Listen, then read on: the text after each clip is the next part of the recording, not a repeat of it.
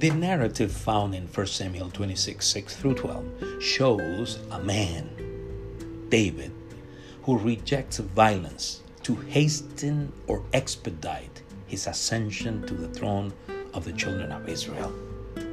Likewise, this story describes a man cautiously, carefully, or discreetly taking the benefits or favors that God had granted to him. I'm going to repeat this. This man, David, cautiously, carefully, wisely took the benefits or favors that God had granted to him. In fact, a wise young man or a wise young woman approaches the stage of youth with caution, care, or discretion. An intelligent man or an intelligent woman manages with cautions, care, or discretion such a quality.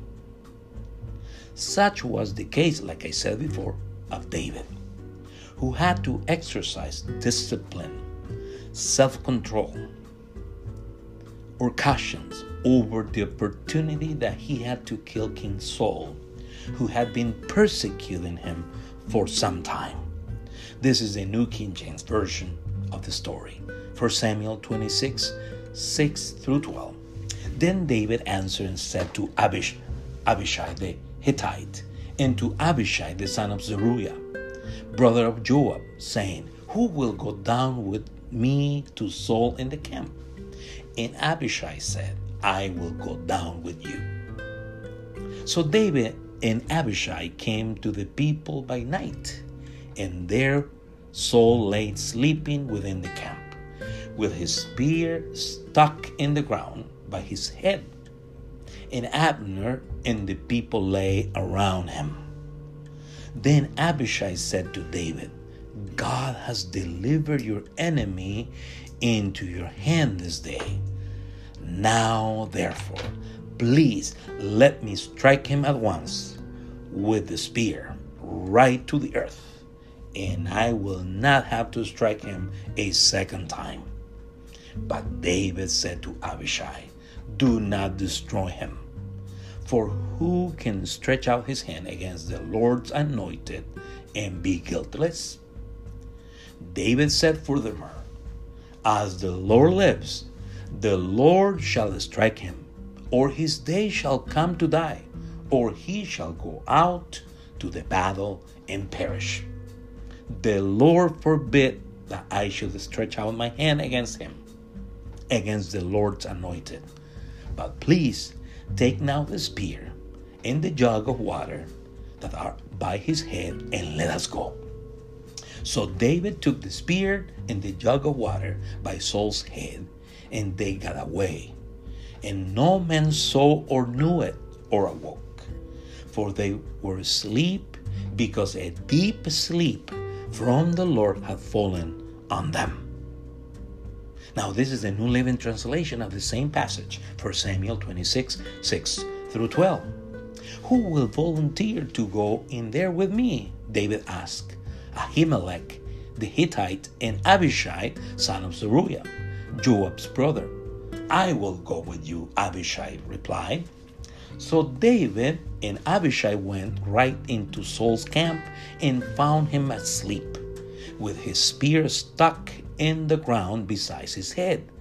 Abner and the soldiers were lying asleep around him God has surely handed your enemy over to you this time, Abishai whispered to David. Let me pin him to the ground with one thrust of the spear. I won't need to strike twice. No, David said, don't kill him. For who can remain innocent after attacking the Lord's anointed one? Surely the Lord will strike Saul down someday or he will die of old age, or in a battle. The Lord forbid that I should kill the one he has anointed. But take his spear and the jug of water beside his head, and then let us go out of here. So David took the spear and the jug of water that were near Saul's head. Then he and Abishai got away without anyone seeing them or even waking up because the Lord had put Saul's men into a deep sleep. I should point out to you that the first book of Samuel describes the transition of leadership in Israel from judges to kings. Three men are prominent in the book Samuel, both judge and prophet. Saul, the first king of Israel, and David, the second king of Israel, to whom God promised that his descendants will rule forever. Promise that was fulfilled with the coming of Jesus of Nazareth. 1 Samuel covers about 94 years period from the birth of Samuel to the death of King Saul. The first three chapters narrate Prophet Samuel's birth, Hannah's, his mom's, testimony, her prayer or song of praise, high priest Eli's children's sinful behavior, and Samuel's calling to the ministry. God, the eternal God of Israel, the great I am, shows through the narrative which the writer of 1 Samuel makes that he works through people of faith.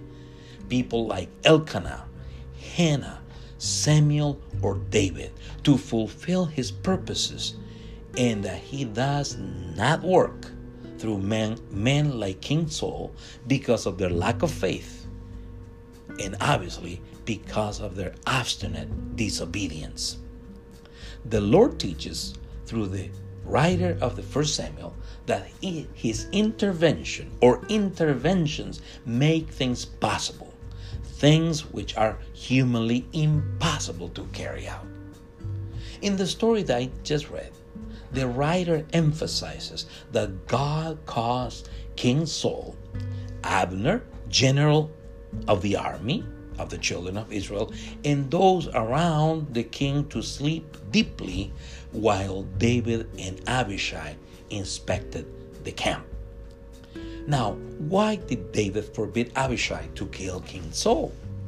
First, David forbade Abishai to kill King Saul because he knew that he did not need to res- resort to violence to hasten or precipitate his ascension to the throne of the children of Israel. He knew that he did not need to resort to violence to precipitate his ascension to the throne of the children of Israel. Second, David forbid Abishai to kill King Saul because he knew that he did not need to help God to get to the throne of the children of Israel. He did not need to help God to get where God wanted him to get. Third, David forbid Abishai to kill King Saul because he respected the man that God has anointed as the king of the children of Israel. Therefore, men and women of faith reject violence to precipitate or to accelerate everything that they want or yearn to obtain in life. I'm going to repeat this. Men and women of faith reject violence to precipitate or accelerate everything they want to or yearn to obtain in life.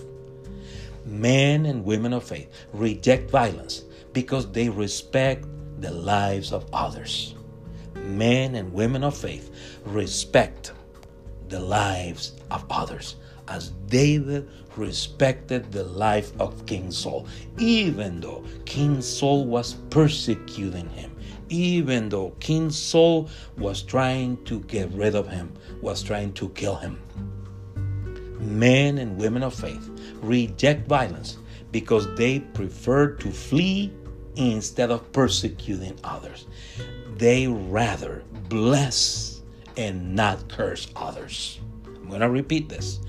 Men and women of faith reject violence because they rather bless others and not curse them.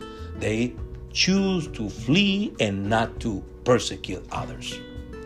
Men and women of faith reject violence because they take with caution, care, or discretion the benefits or favors that God has granted them. Amen. God bless you.